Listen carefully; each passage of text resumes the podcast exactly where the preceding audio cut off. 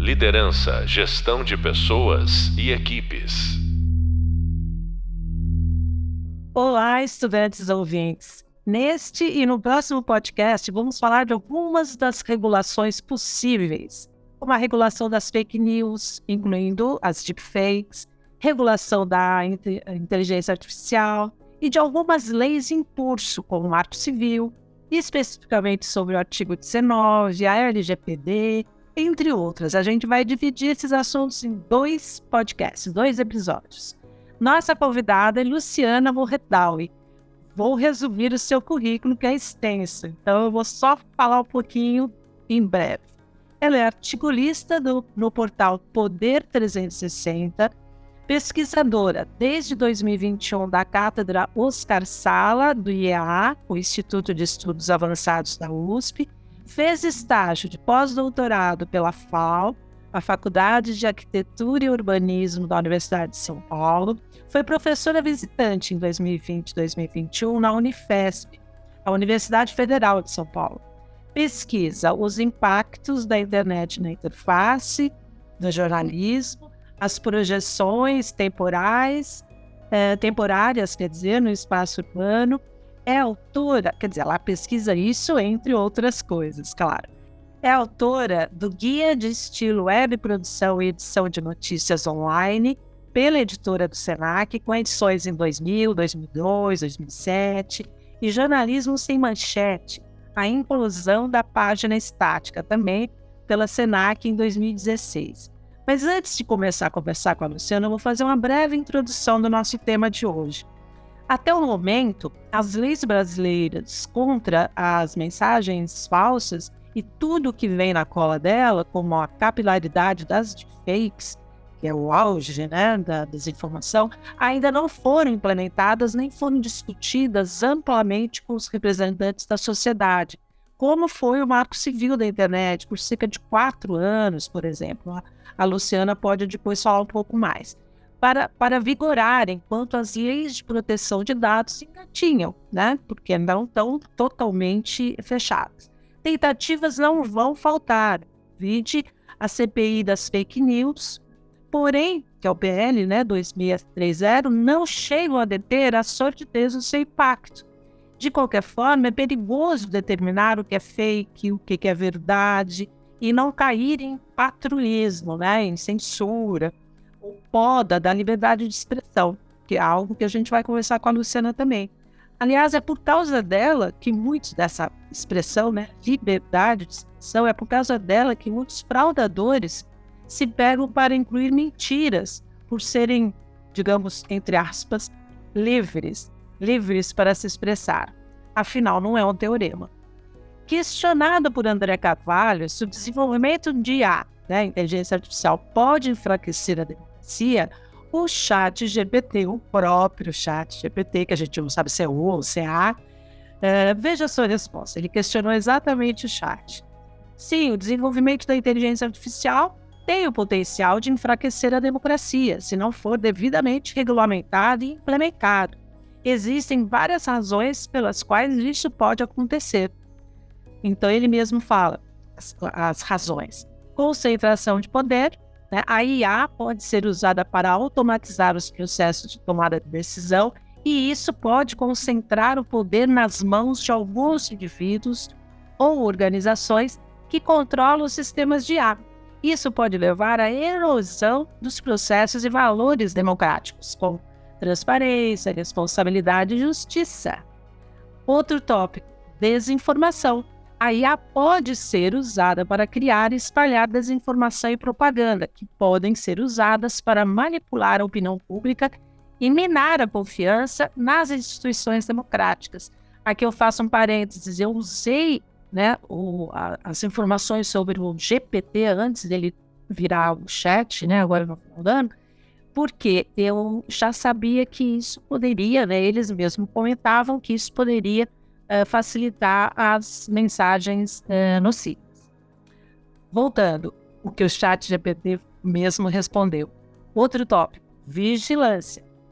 A IA pode ser usada para coletar grandes quantidades de dados sobre indivíduos que podem ser usados para fins de vigilância e monitoramento.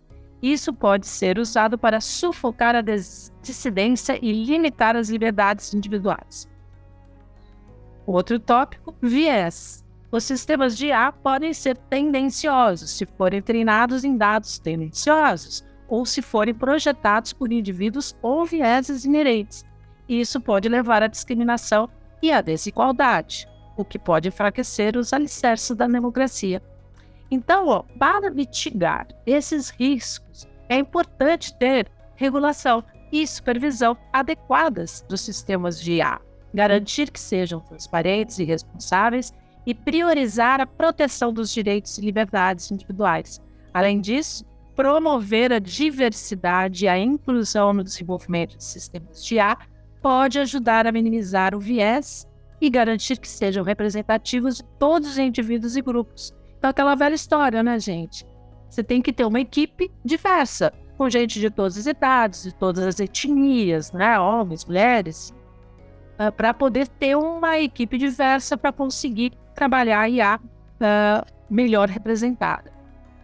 Gutmann falava, né, na forma de dados, ele apontava que os algoritmos dos setores governamental e corporativo trabalham com dados que estão constantemente sendo coletados e analisados sem o nosso consentimento. Essa é a grande história, sem o nosso conhecimento. Não apenas porque a coleta às vezes é secreta, mas também porque tendemos a não reconhecer a enorme variedade de mecanismos em jogo para transformar nossa ação, experiência e pensamento em dados que categorizam, compartilham e calculam quem somos. Olhem só, querem cada vez mais pensar por nós. Então agora passamos a conversar com a Luciana Moverdal sobre as regulações. Uh, Luciana, gostaríamos que você nos desse assim certo panorama de como está a questão das regulações, na sua opinião. Bom, é, eu agradeço o convite da professora Magali Prado e da FAP. É uma honra poder falar desse assunto que tanto me interessa. Uh, a regulação das plataformas é o assunto de primeira ordem em todo mundo, principalmente o que se refere à remuneração de conteúdos jornalísticos. No Brasil, esse tema é, começou a, a, ter mais, digamos assim, é, mais importância a partir do PL 2630, que a professora Magari já falou, apresentado em 2020, que já passou pelo Senado e ficou parado na Câmara dos Deputados.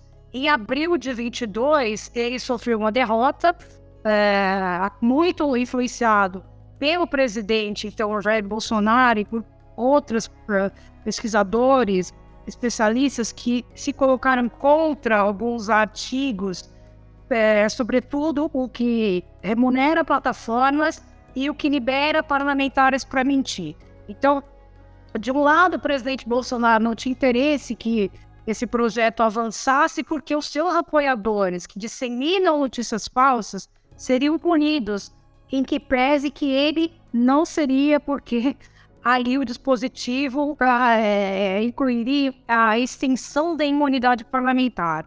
Uh, por outro lado, pesquisadores como eu e outros colegas éramos contra passar o artigo que justamente beneficiava parlamentares a mentir e que uh, ali não está muito claro. Uh, o governo também agora mandou um projeto que está na mesma linha, né? um projeto que pode ser inserido no PL relatado pelo deputado Orlando Silva na Câmara dos Deputados, é, que é remunerar a partir do direito autoral.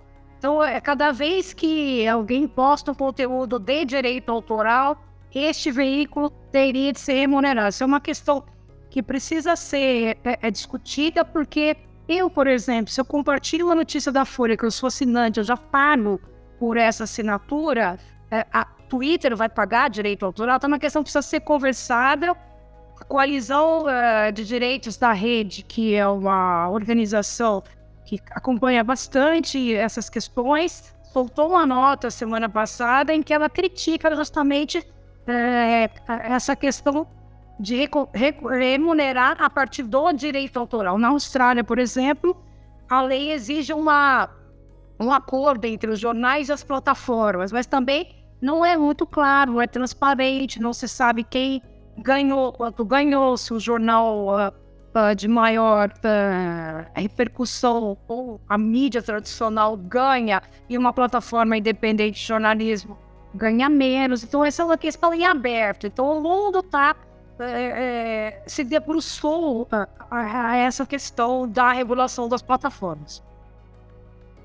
Então, Luciana, eu lembrei de, da imprensa tradicional. Quando você, uh, outro veículo replica né, uma matéria, uma reportagem, uma foto, que seja, uh, vai depender do tamanho dele, como você bem disse, uh, vai depender do tamanho dele o quanto que ele vai pagar para uma agência, por exemplo, né, que distribui as notícias. Eu trabalhei uma época na agência Folha e a gente tinha, por exemplo, o grande jornal pagava X e o pequeno jornal, bem menos, né? E isso vai ser super complicado no âmbito digital para se controlar, né? Aliás, para controlar todo, inclusive, essa, esse uso, né? Desde que a internet uh, começou a vigorar, que se a, a, questão dos direitos autorais é uma questão muito uh, difícil e ampla para gente, a gente discutir, não é mesmo, Luciana? É, agora eu tenho uma posição que talvez seja um pouco. Uh, que reme um pouco contra a maré, porque eu sempre uh, defendo e também já doutorado, enfim, pesquisei sobre isso. As redes sociais não foram criadas para o jornalismo. Elas foram criadas com a ideia do Mark Zuckerberg lá no início dos anos 2000, que a ideia era que um colega compartilhasse o conteúdo do outro colega. Não era algo específico ao jornalismo o jornalismo vai e se apropria das redes sociais, porque percebe ali uma, um espaço para levar audiência. Então, você posta um link, várias regras foram instituídas. Um exemplo muito importante é o Financial Times. Ele chega, é, ele chega a determinar a quantidade de caracteres que você pode compartilhar numa rede social. Senão, ele cancela a sua assinatura. Você paga uma para ser assinando o Financial Times mas se você coloca além do caractere e ele, ele controla se você copia e cola, se você imprimir um conteúdo, ele tem ali uma, uma espécie de. Não quero dizer vigilância, um controle que ele te avisa. Eu já recebi aviso. Ah, você está compartilhando mais de tantos caracteres. Uau! Você tem isso e aí esse é um confronto né, que se criou. Porque, por um lado, as redes sociais não foram criadas para o jornalismo, o jornalismo se apropriou delas, mas, por exemplo, o Google, ele puxa ali notícias das, dos jornais. Talvez esse, esse seja um caso a se pensar. Mas o Facebook não puxa, eu compartilho. O jornal próprio compartilha. Então, é uma coisa que precisa, eu acho que precisa ser melhor discutida sabe? É, tá muito uma coisa de é, jornal contra plataformas, e aí isso, é, eu não sei, me parece que é, é, a discussão tá muito apaixonada, precisa ser mais, sabe, é, precisa ter mais lucidez nesse debate. Concordo com você, Luciana. Eu lembro, inclusive, que algumas, uh, alguns veículos de imprensa entraram no começo, na onda, e depois saíram, né? Como a Folha. A Folha tinha perfil, página, né? na verdade elas tinham páginas, né? No, no Facebook, por exemplo, e depois saíram, exatamente porque acharam que estavam meio que dando, né? O conteúdo ali de mão beijada para o Zuckerberg. Agora, aquilo que a gente estava comentando, que você comentou mesmo, a, a, as redes sociais não foram feitas para isso, elas foram feitas para as pessoas se relacionarem, mas as pessoas acabam como se estivesse na mesa do bar, né? Você viu que saiu na matéria X, na reportagem Y, e aí comenta uma reportagem, como a gente faz no nosso dia a dia, só que colocando na rede, né? Colocando o link. O Twitter faz muito isso. Aí você clica e algumas, algumas pessoas conseguem ler, outras não, por conta do, do, do fechamento, mas também existem sites que você pode burlar, né? Que você coloca lá uh, o título e consegue acessar a matéria. Existem sites também que replicam. Eu consigo ler muitos colunistas, por exemplo, do Estadão, em, em sites outros, em sites terceiros, porque replicam a, essa, esse conteúdo. Não sei como eles fazem isso, eu, e a, a agência Estado, por exemplo, não cobra ou cobra. Não, a gente não sabe porque não, não, estamos lá. Eu lembro que na agência Folha a gente cobrava quando achava alguém uh, compartilhando conteúdo que era né, com direitos autorais. Então isso vai uh, repercutir também nas fotos, né? As pessoas enviam essa foto para o seu amigo, né? São fotos de autores, né? Muitas vezes de fotos jornalistas, tal.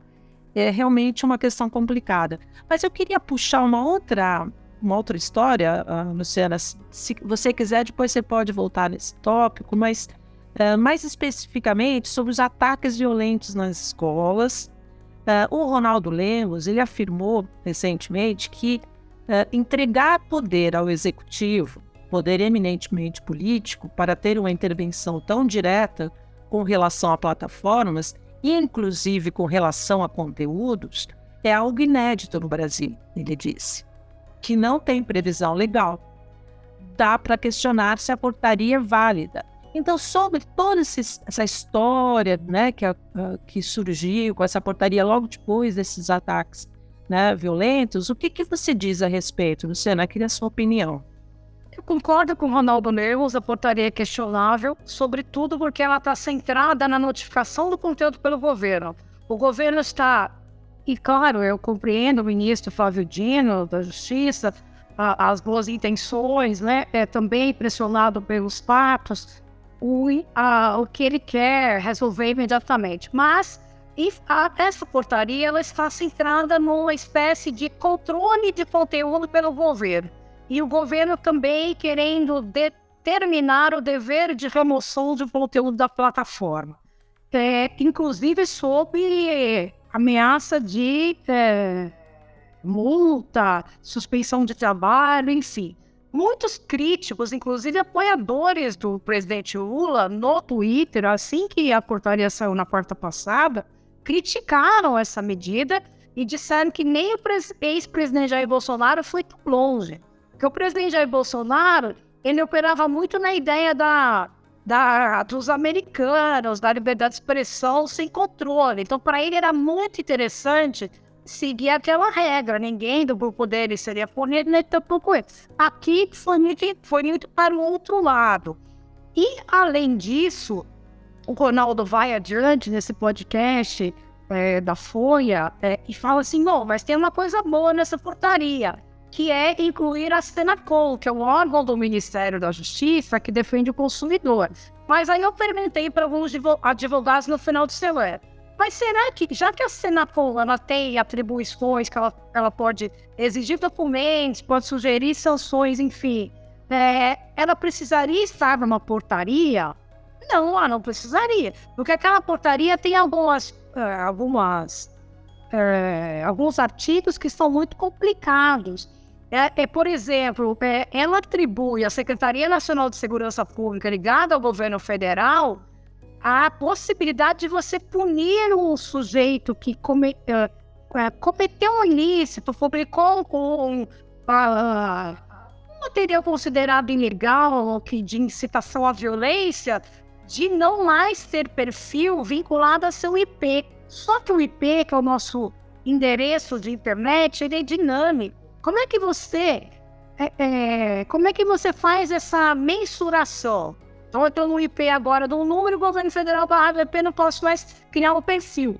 Mas eu, daqui a pouco, tenho outro IP. E outra coisa, se o governo federal me barrou no Twitter, eu vou para o Telegram, que não tem nenhuma regra de moderação. Então, é, os, é, é, esses, essas, esses vazamentos lá da inteligência americana, o que, que eles mostram? Se você for observar todo o caminho da informação, começa por uma plataforma de jogos fechada, um rapaz resolve pegar esse conteúdo e jogar para outros colegas, esse conteúdo vai para um blog aí de tipo web, depois vai para o Telegram, vai para o Twitter. Então, como, é, como o nosso desafio é como criar leis num ambiente tão dinâmico em que as plataformas não a seguir controlar o conteúdo.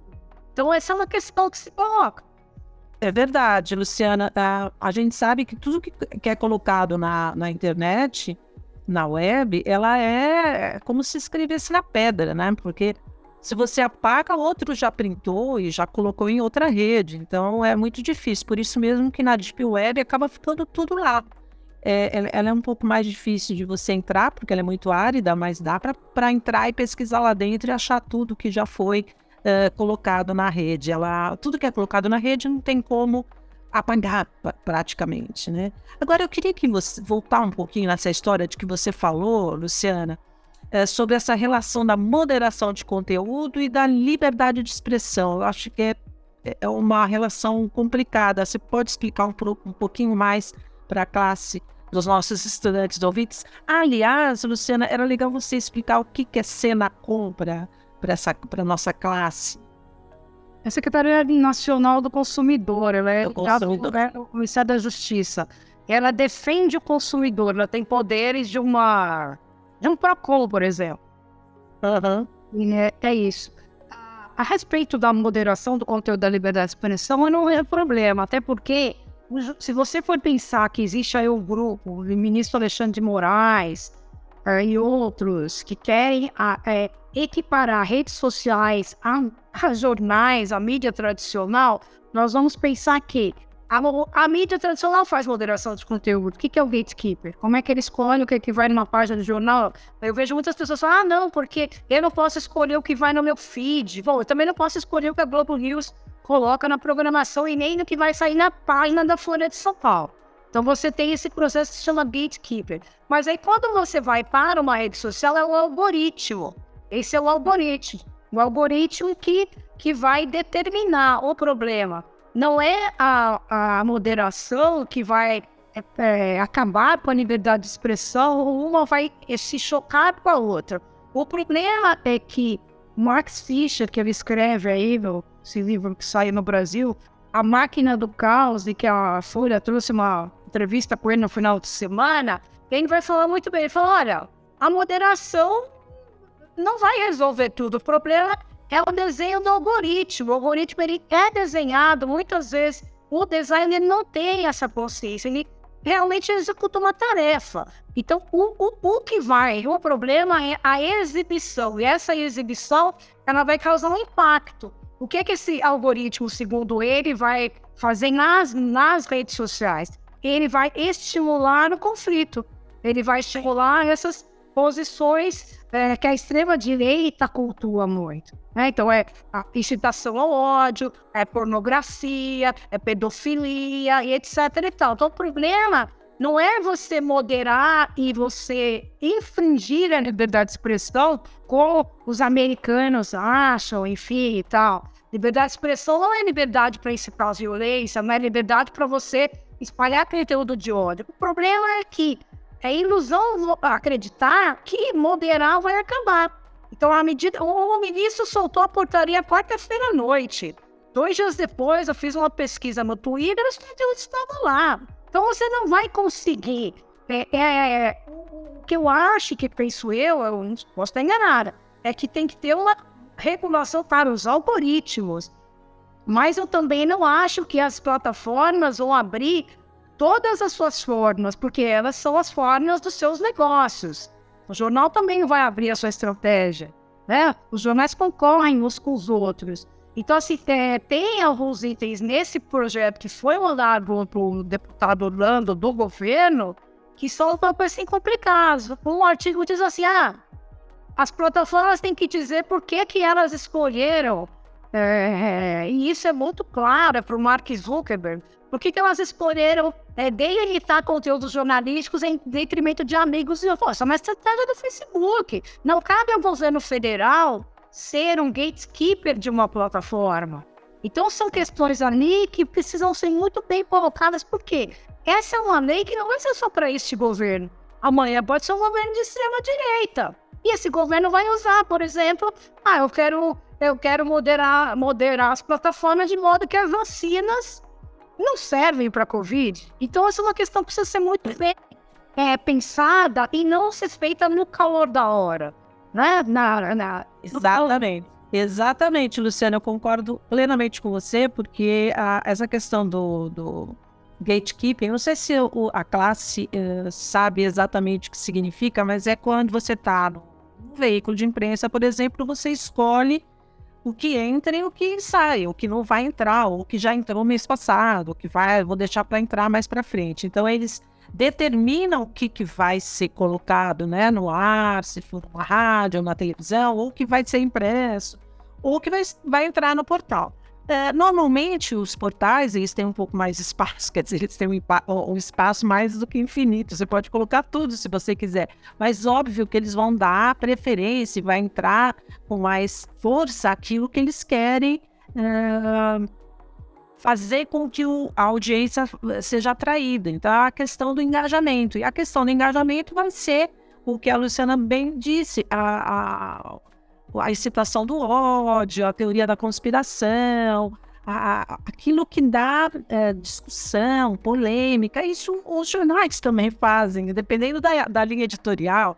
A gente tinha um jornal que, é, o falido Notícias Populares, né? Que era também do Grupo Folha, que era chamado de sensacionalista, exatamente porque mostrava muito, muito crime, muita até é, exageros, né? Tinha muitos exageros nos títulos, uma coisa que os portais também fazem hoje, uh, esses portais mais uh, impostores, né? Que usam muito das mensagens falsas. Então, isso é uma coisa que é, é não é próprio né, da, da do, do meio digital. O meio digital uh, aquilo que, que a Luciana bem explicou.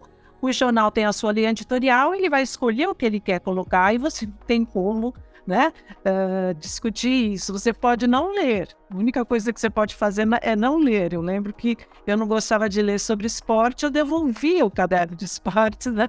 É quando eu chegava na redação no envelope, assim, ó, não, não, não precisa me mandar o caderno de esportes. Hoje em dia a gente escolhe o que a gente quer ler também, né? A gente faz uma, uma seleção do que a gente quer ler. No caso das redes, né, principalmente as redes sociais, mas não só elas, mas os portais também que, imitam né, o jornalismo, né, que se fazem de jornalistas, e eles também vão fazer isso, eles vão colocar um título bombástico, eles vão né, colocar uma chamada para um assunto que vai dar polêmica, que vai dar embate, porque é o que a gente sabe, né, as notícias mais é, comuns, elas não têm tanto engajamento. E existem pesquisas até, pesquisas de, de, de peso, da revista Science, por exemplo, anos atrás, dizendo que, óbvio, que as, as, as fake news, como eles chamam, né? eu prefiro chamar de mensagens falsas, elas uh, engajam muito mais do que a verdade, ou da verdade factual. Né? Isso também é uma questão que é do próprio ser humano. Né? Ele gosta mais de, de ler sobre mortes, desastres, acidentes, crimes, né? do que uma, uma notícia mais uh, positiva. Mas olha, voltando um pouquinho, Luciana, por conta ainda do atual pânico com a onda de violência, uh, é possível então que, a, que apressem né, a regulação das plataformas por conta desse pânico, como você estava falando, né? No, no calor, né? Você explicou no calor dos acontecimentos. Então, com essa pressa, com, o que que essa pressa ela pode ocasionar negativamente. Queria que você explicasse um pouco melhor para a nossa classe. E, e, você poderia fazer um paralelo com uh, outras regulações que foram estudadas por mais tempo, ouvindo melhor todos os segmentos da sociedade, como o Marco Civil, que é um grande modelo, né? A gente precisa levantar. Você pode fazer um paralelo? O quanto é bom você ter um estudo profundo do que sair na pressa regulando qualquer coisa. Olha, é, nenhuma legislação deve ser feita no calor dos acontecimentos. Embora a pressão seja muito grande, eu entendo que os parlamentares é, estejam afoitos. É de desejo do deputado Orlando Silva que esse projeto é, ande. Ele já está há três anos tramitando na Câmara dos Deputados, é, mas não pode ser o fruto de uma ação por causa das escolas por causa do 8 de janeiro. Aliás, o 8 de janeiro foi alertado. Os jornais todos deram que havia uma estratégia para invadir a esplanada. Então, assim, é uma coisa que quando as pessoas me perguntam, ah, mas não. Não, é, isso foi avisado. É, Eu, eu lembro muito bem de Adriana Fernandes do Estadão, ela até escreveu uma coluna dizendo que a diretora de redação, a Andresa Matais, um dia antes, antes avisou os repórteres: olha, se preparem porque amanhã vamos ter problema na esplanada. Então os jornais noticiaram, a Folha, o Estadão, o Globo, e todos, todos estavam preparados. O ministro Flávio Dino pediu para não abrir a esplanada, porque ali aqueles prédios eles é, foram feitos de uma maneira porque não tem segurança. Você entra facilmente ali. E aí o que aconteceu? O ministro pede para não abrir, o GDF abre com apoio do GSI, porque assim o ministro, o ministro da, da Defesa, o Zé Múcio, é, ele assume lá no governo Lula, mas ainda estava o resquício do bolsonarismo. Então eles não tinham controle sobre toda a máquina. O GSI não fez nada, o governo do GDF também não fez nada. E aí você tem ali colapso, né? Uma invasão aos prédios. É, a, que, aliás, eu dou muito risada, porque a imprensa chama de golpe de Estado, tentativa. Eu nunca vi um golpe de Estado invadir prédio vazio, sem um presidente para depor, mas tá tudo bem. Vou ficar questionando a, a nomenclatura. Mas, enfim, o fato é que aquela situação foi anunciada. Então, não é que não sei, que não foi, que a culpa é do Twitter, sei lá de quem, do Telegram. Foi anunciada, mas tem uma decisão, né, do GDF do GSI. Então a gente precisa ter muito cuidado quando vai apresentar a lei, porque senão fica parecendo que as plataformas são as demoníacas e que o problema só existe por causa delas. Isso não é verdade. Então, o Marco Civil demorou cinco anos até ser aprovado é, é, no Congresso Nacional, né, sob a presidente Dilma Rousseff, que abriu para o debate, abriu para a sociedade toda participar. Então, assim, o governo da presidente Dilma, tanto no Marco Civil quanto na LGPD, foi exemplar e abriu debate ao contraditório, porque a presidente Dilma, ela ouviu todas as pessoas, da oposição à situação. Não teve esse negócio de bloquear quem contradiz. E, e a LGPD demorou 10 anos. Né? Ela atravessou Dilma, passou pelo governo Michel Temer, que sancionou, e só foi entrar em vigor no governo Bolsonaro, que criou a Autoridade Nacional de Proteção de Dados. Mas o nosso problema em relação a essas é, legislações que tratam de tecnologia é que elas correm o risco de ficarem obsoletas. Então, você não pode, um Congresso Nacional, demorar 10 anos para fazer uma lei. Porque você vê o Marco Civil aprovado em 2014. Hoje já existe ali uma turma que acha que o artigo 21, que é o artigo que trata das exceções para que as plataformas excluam conteúdo sem é, ali uma ação judicial, né, que é mais ligada à pornografia, que agora isso seja ampliado para incitação de ódio, não sei o que jogar. Então, é preciso pensar leis que elas não fiquem obsoletas. E eu, essa é a minha maior preocupação, né? Então, eu sei que o, que o relator, o deputado lá, é, sofre pressão, teve que incluir o artigo lá para. É, foi um deputado bolsonarista, até não vou lembrar o nome dele agora, que é, deu uma sugestão para os parlamentares não serem punidos por espalhar fake news, mas a, a imprensa brasileira mostra que justamente quem espalha fake news são os bolsonaristas, políticos. Então, essa é uma questão que vai, vai correr ainda, vai ser muito polêmica. É, a questão da remuneração também vai ser muito polêmica da mídia tradicional. E uma outra questão que a Folha traz hoje é como é que nós vamos constituir uma agência independente para avaliar. É verdade. Nós não podemos ter um poder executivo com uh, influência para determinar o que é verdade ou não, porque amanhã nós não sabemos qual governo vai entrar. Então, isso é uma questão muito complicada e que não dá para ser feita, é, sabe, com, com o fígado. Preciso ter muita, uh, muita tranquilidade, muita calma para fechar esse texto.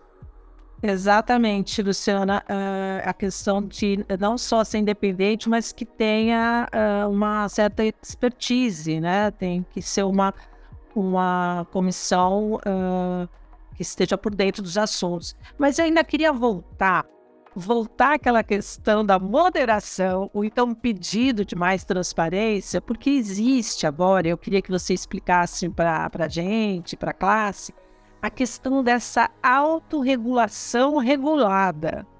que parece um nome esquisito. Eu queria ver se você consegue traduzir para a gente.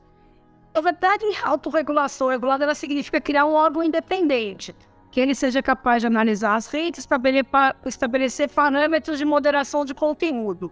Agora, o problema, né, e é o que a Folha faz muito bem hoje, é mostrar como é que isso vai se constituir. Porque, assim, a NPD começou lá ligada à Casa Civil, ah, não, Casa Civil não, não lembro qual foi o órgão, depois ela voltou para a Casa Civil. É, você precisa ter um órgão é, que seja independente, porque senão você vai, é, você está tratando de moderação de conteúdo. Então, essa que é a grande questão da autorregulação regulada é esse órgão independente aí. Agora, nós precisamos ver como é que vai ser, porque pelo que o deputado Orlando Silva disse, e é verdade, é, você não pode. Ah, o Congresso não pode criar esse órgão, isso tem que ser o Executivo. Então, o Executivo mandou aquele projeto lá para a Câmara, é, contendo isso, mas ele vai ter que formalmente, à medida em que a PN for aprovada daqui, sei lá, não sei quando, quanto tempo vai ser, ele tem que mandar o projeto criando esta, esta, é, este órgão independente. Isso tem que ser prerrogativa do executivo. Então, isso aí ainda vai ter muita conversa, muita discussão. Vai muito pano para manga, né, Luciana? Porque vai ter que também ter uma certa independência, independência política também, né? Por, por conta disso que você falou mais de uma vez. Hoje é um, um governo, amanhã é outro, né? Então tem que ter uma independência política. Agora, é, outra coisa que foi também citada por, pelo Ronaldo Lemos no podcast que ele gravou foi a existência de conselhos de segurança. Eu lembro que ele falou do Spotify, ou então como da Meta, né, que é um de supervisão independente. Por isso que quando você falou de segurança, eu estou agora voltando com a segurança, mas a, a segurança específica digital e essa questão da independência. Então, esses uh, conselhos, digamos, que são tidos como independentes, né, como esse da Meta, que a Meta para a classe, quem não sabe, ainda é o nome que foi dado depois para o Facebook, que, que, que, colocou esse nome de Meta, eu acho até puxando um gancho para o metaverso, que, que é uma, um negócio que eles querem implementar mais para frente.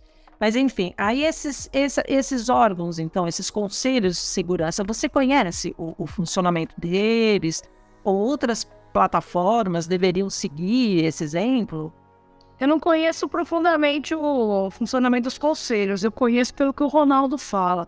E a, o que ele fez, o que ele falou ali, o depoimento dele é de que esses conselhos resultaram numa melhor moderação. Não significa que, os, que o conteúdo acabou.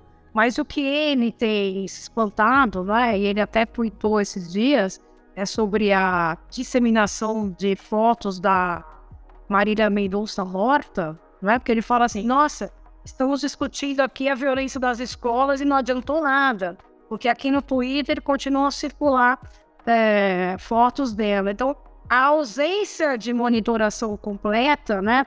Porque quando o Elon Musk assume, reestrutura o Twitter e ele acredita, ele não, não acho que seja uma maldade dele, enfim, talvez um caminho errado. Ele acredita que botar no selo azul vai poder controlar essa informação é, de violência, informação falsa. Ele acredita no selo azul para poder fazer um pente fino. Só que isso não vai ser suficiente, porque é aquilo, né? Aquele efeito Gremlins daquele filme, né? Eu não sei se é da década de 90 ou de 80, não me lembro agora. Mas é um, aqueles bichinhos que se multiplicam na água. Você nunca vai poder é, excluir. Exatamente. Excluí-los, eles não vão. Isso não vai acabar. Porque, de novo, o exemplo americano é fantástico. O Post faz uma matéria fundada sobre isso. Vocês querem aqui nos Estados Unidos acabarem com o TikTok, mas o, o, os chineses não precisam do TikTok para descobrir segredos dos americanos. Basta um rapaz é, deslumbrado que, que, segundo o New York Times, só postou todos aqueles arquivos porque ele queria impressionar os amigos. Então, você imagina, o cara criou uma crise, de, uma crise de, diplomática só para impressionar os amigos. os americanos estão preocupados com o TikTok. Então, assim, são questões que, que mostram, viu? E a, ali a fila da matéria Boston Post é bem isso. Não dá para controlar a internet. Então, assim, nós vamos ver e vamos. Mas, é, infelizmente, o que o governo quer, muito bem intencionado novamente, não é, ele não vai conseguir controlar os, os fluxos de informação. Não vai, não vai conseguir. Agora que já está tudo sem controle. Exatamente. Poder. Os dados já estão na rua. Todos os nossos dados foram vazados. Você tem uma lei que, se você descobre alguma coisa, você vai lá e aciona a lei para se proteger. Mas para impedir os seus dados de serem vazados, tem. Então, olha, eu, eu posso estar. A, a, lei, a lei do esquecimento, né? Então, você citou até o, o, o CGI, né? E para a classe de, dos nossos e nossas estudantes ouvintes, Uh, o CGI é o, o é, Comitê Gestor da Internet, é um comitê independente, como a Luciana citou. E aí eu vou uh, trazer um, uma, uma citação do Demi Getko, que é o diretor lá do CGI, né? E é para a gente finalizar esse primeiro episódio. Depois a gente vai voltar a falar ainda mais sobre esse tema. Então, ele escreveu no Estadão, inclusive, na coluna dele, do Caderno Link, ele escreveu exatamente o seguinte: diz o Decálogo em seu artigo 7, dois pontos. Abre aspas.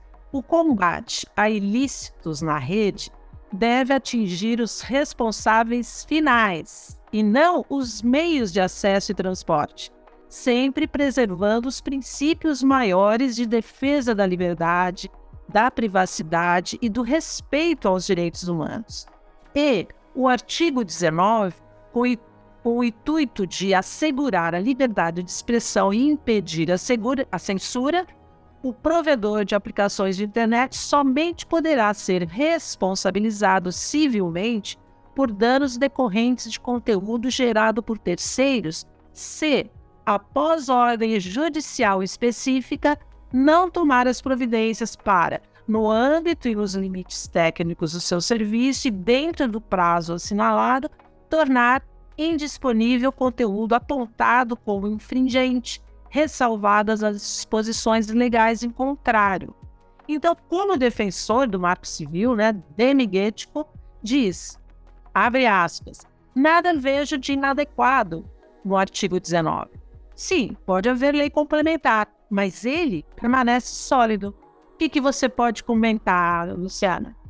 Eu, eu concordo com o DM é, sobre o artigo 19, vou mais além do que o artigo 21, que o artigo 21 ele vai complementar o 19. Então ele vai falar assim, olha, o provedor de aplicações de internet que disponibilize conteúdo gerado por terceiros será responsabilizado subsidiariamente pela violação de intimidade decorrente da divulgação de imagens sem autorização. Aí fala de sexo, nudez, não sei o quê, é, de forma diligente, é, sem é, ele vai ser responsabilizado se ele permitir esse tipo de imagem. Então, ou seja, é, por um lado, o artigo 19 vai punir se não houver é, uma reação a uma notificação judicial, e por outro lado, se ele permitir esse tipo de conteúdo. O que é que se está discutindo hoje é, no âmbito de regulação de plataformas, SPF e tal?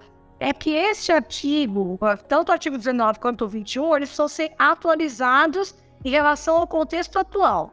Em 2014 era no contexto, não havia é, essa ainda essa amplificação de conteúdo nocivo, não existia isso. Agora nós temos um outro cenário. Isso começa lá com 2022, com a resolução do TSE do Alexandre de Moraes, a segunda, em outubro de 22, e que daí ele é chamado de censor e não sei o que lá, mas ele teve que tomar uma medida drástica que alguns é, consideraram censura, mas que ele estava olhando para a multiplicação da informação, para o efeito que um post ele tem quando você faz no Twitter, espalha no Telegram e vai ganhando a rede. Então a intenção do ministro não era censurar, ele lá usa o termo, o verbo, na verdade, a resolução, descontextualizar. Isso causou um problema para ele, porque qualquer descontextualização ele já ia para retirar, pedir para retirar conteúdo do ar. Mas é, aquela resolução ali mostrou a necessidade de você agir rapidamente. Então ele deu um prazo, e não, não foi somente por ação judicial. Não, você tem que tirar o conteúdo em até tantas horas. Se não me engano, 48 horas, não vou lembrar agora. Então, assim, é, então ele vai, ele já dá uma, um avanço em relação ao marco civil. Não é que eles que, que, que, queiram ignorar o marco civil, mas em alguns casos, e para você tentar sufocar essa, eu vou dizer, como é que é, esse, esse contágio de informação, algumas medidas drásticas foram necessárias. Essa medida provisória do municipal Virgínia é outra. Só que qual que é o problema disso? É nós é continuarmos a executar legalmente medidas em, em situações de exceção. Nós não podemos ficar a cada exceção criando essas regras. O importante é nós pensarmos agora, e o deputado Arthur Lira, que é o presidente da Câmara, já disse que vai colocar para analisar a urgência do, uh, do PL das fake news entre os dias 26 e 27 de abril. Então, se isso acontecer, já teremos um avanço. E aí vamos poder discutir uma regulação que ela não vai ser uma regulação para exceções, ela vai ser uma regulação como o Marco Chibi, como a LGPD. Possível, sim, é, de melhorias e de ampliações, porque na época em que nós vivemos, não existe uma legislação fechada. Você não tem como falar, olha, essa legislação está datada e não tem mais como atualizar. Ela tem um período, um contexto e agora ela precisa ser é como a seção 230 americana que não responsabilizava plataformas. E agora lá os americanos querem mudar isso, tá? Tem, tem processo na Suprema Corte. Então você, a lei foi feita num período e agora nós precisamos rever. É isso.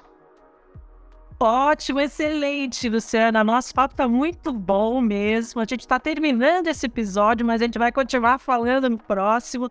E uh, o assunto está quente. Estou gostando bastante. Eu acho que a classe dos estudantes também está. E das estudantes. Então, ouvimos a Luciana e com o estado da arte das regulações, seus debates, com as incongruências, dificuldades e principalmente com a crítica né, do que vem sendo discutido. No próximo podcast, voltaremos a conversar com Luciana sobre a legislação em torno da IA, da inteligência artificial, da proteção dos dados e da própria internet como um todo. Ela vai abrir o leque a respeito das leis que estão em curso. Muito obrigada pela sua participação, Luciana. Foi de grande valor. Fala rapidamente quais são suas redes. Como é que está o teu nominho nas redes sociais? Para o pessoal te acompanhar. Quero agradecer vocês pelo convite mais uma vez. Olha, no Twitter eu sou arroba Lumoerdaui. E no Instagram eu sou arroba Lumoerdaui. E no Facebook eu uso muito pouco, é Luciana.moerdaui. Legal. Lembrando que Moerdaui é com H. É. Então, brigadão, querida. Beijo. Liderança, gestão de pessoas e equipes.